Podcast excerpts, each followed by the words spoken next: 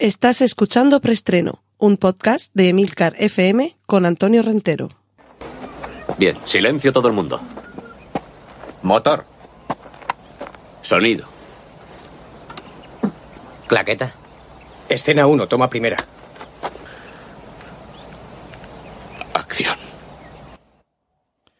Saludos y bienvenidos una semana más a Preestreno, el podcast de Emilcar FM, donde repasamos las últimas noticias de cine y series de televisión.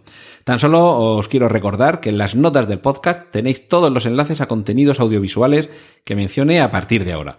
Y vamos ya con nuestra primera sección, la sección de Autobombo. Cortinilla de estrella y... Y recordad que podéis encontrar en emilcar.fm los podcasts serie limitada, Excelsior y Vigilantes. En Excelsior os cuento en capítulos monográficos y autoconclusivos diversos aspectos relacionados con el mundo del cómic. Hablamos de editoriales, de autores, de colecciones, de personajes.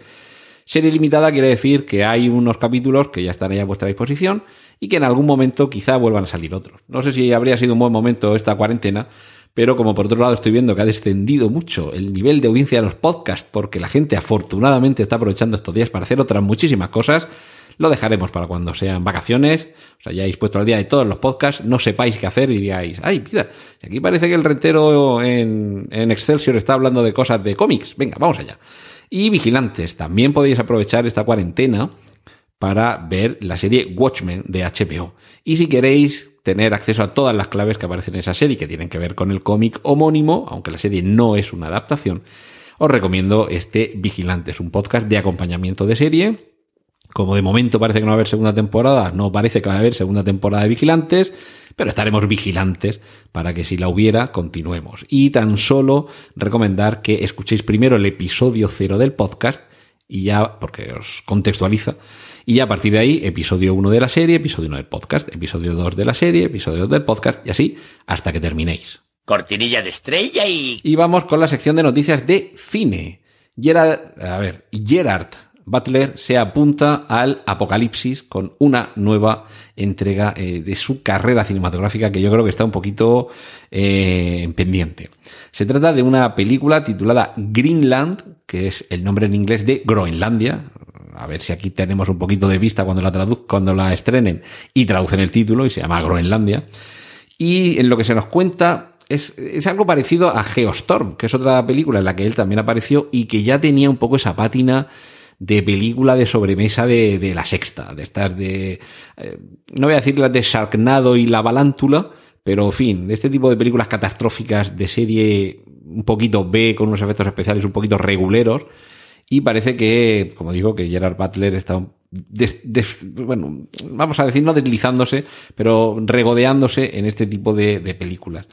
En este caso, eh, la única esperanza para sobrevivir ante la caída inminente de un meteorito es huir precisamente al territorio que da nombre a la película, a Groenlandia, porque se acerca el apocalipsis y claro, qué mejor sitio que el territorio más helado de la Tierra y más cerca del polo para tratar de minimizar los efectos de, de esa amenaza.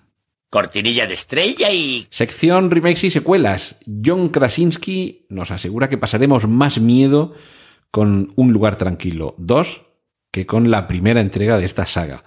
El tráiler está ya por ahí disponible, creo que ya en su momento lo, lo puse por aquí el enlace.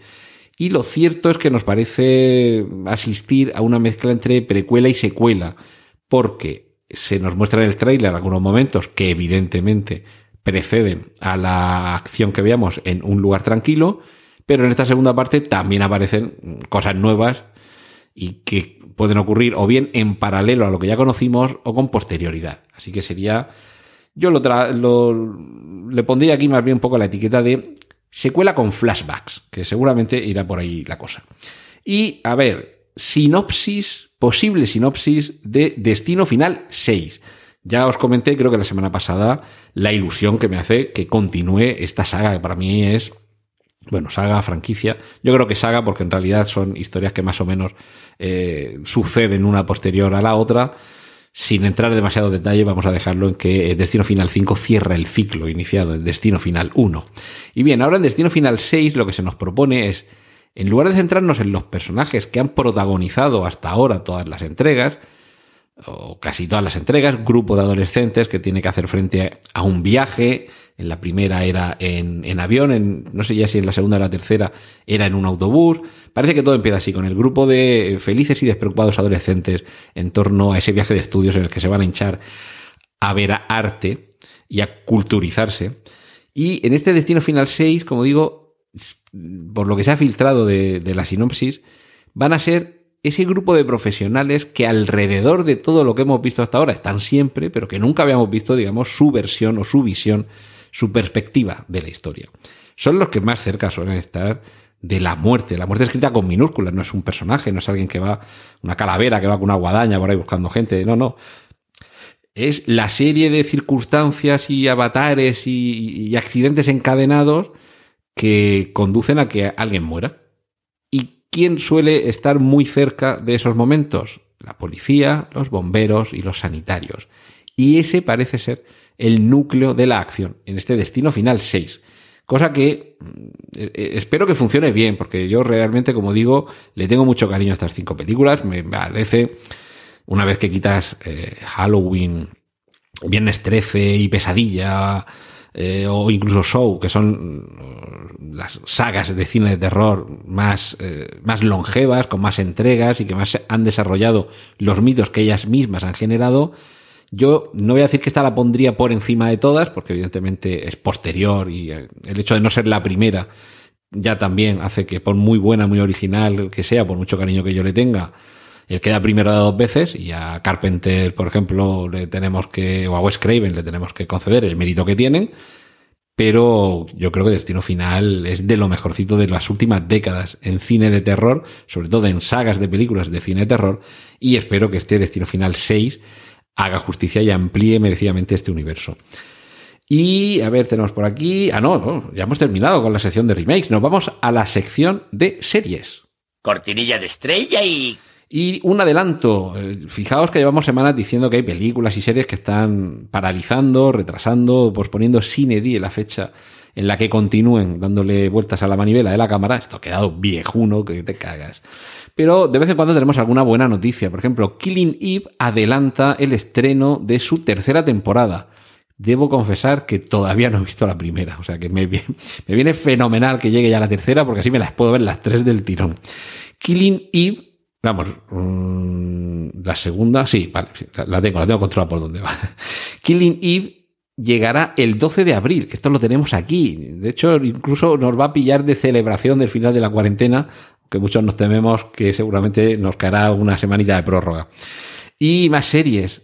Vamos a ver personajes en la serie Cassian Andor que ya conocíamos por las películas, pero que van a tener un protagonismo especial en esta ampliación del universo de Star Wars. Recordad, Cassian Andor, ese personaje interpretado por Diego Luna en la película eh, Rook One, es el que aparecía al principio y ya nos dejaba bien claro que si Han Solo shoot first, o sea, si Han Solo disparó primero, Cassian Andor incluso dispara por la espalda. Este tiene todavía menos, eh, menos escrúpulos.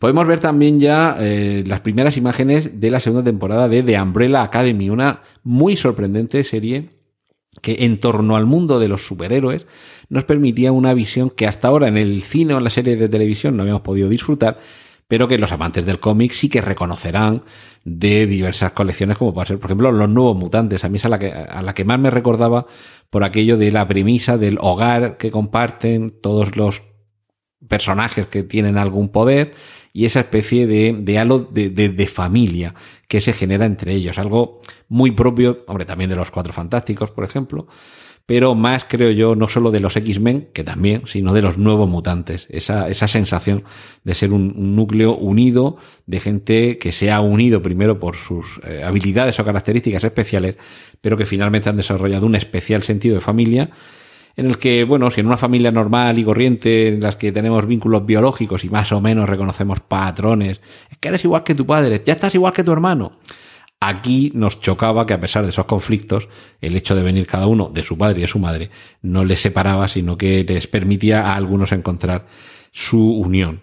Pero bueno, la primera temporada terminó yo creo que por todo lo alto y me parece que esta segunda temporada nos va a dejar muy buen sabor de boca. También tenemos ya el tráiler de la cuarta temporada de Rick y Morty, que estos de verdad. He visto un par de capítulos, me, me parecen divertidísimos. He visto algún otro trozo por ahí, pero es de estas series que dices, a ver, algún día me tengo que poner y verla y completarla, como pasa con Clone Wars, por ejemplo.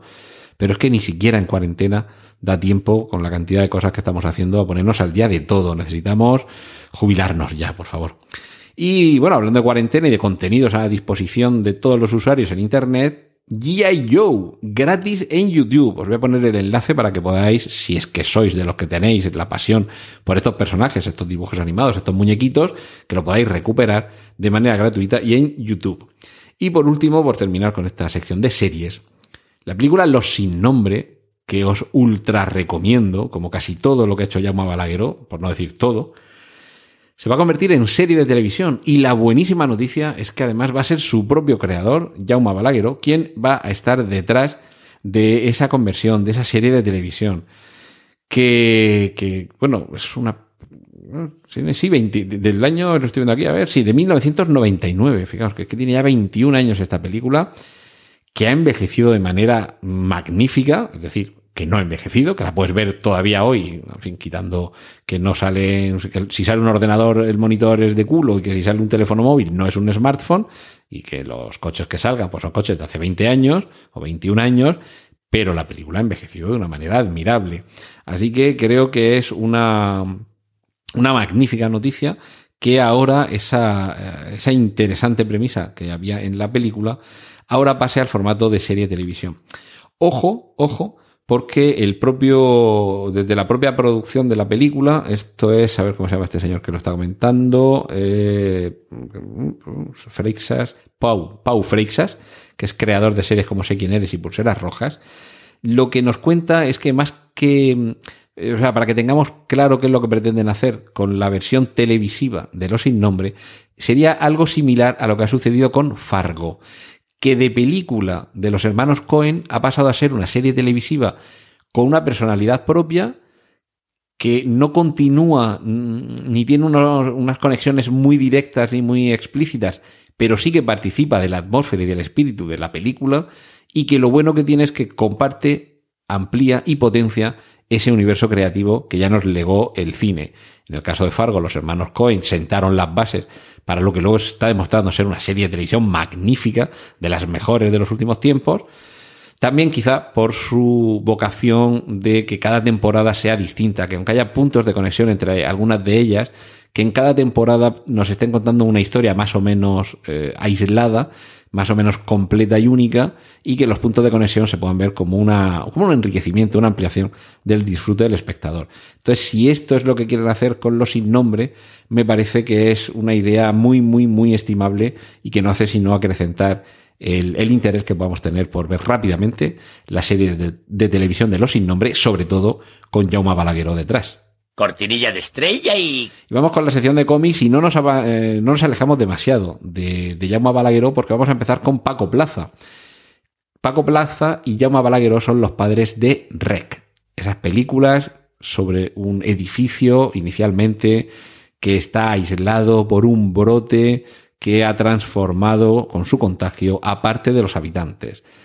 Es sin duda una saga muy pertinente en estos momentos que vivimos actualmente y como digo, Paco Plaza es uno de esos creadores de, de esas películas, va a adaptar algo que procede del mundo del cómic y que seguramente podéis haber tenido acceso a él últimamente porque su autor ha sido eh, tan amable, tan generoso de compartir en Internet su obra para que podamos disfrutarla.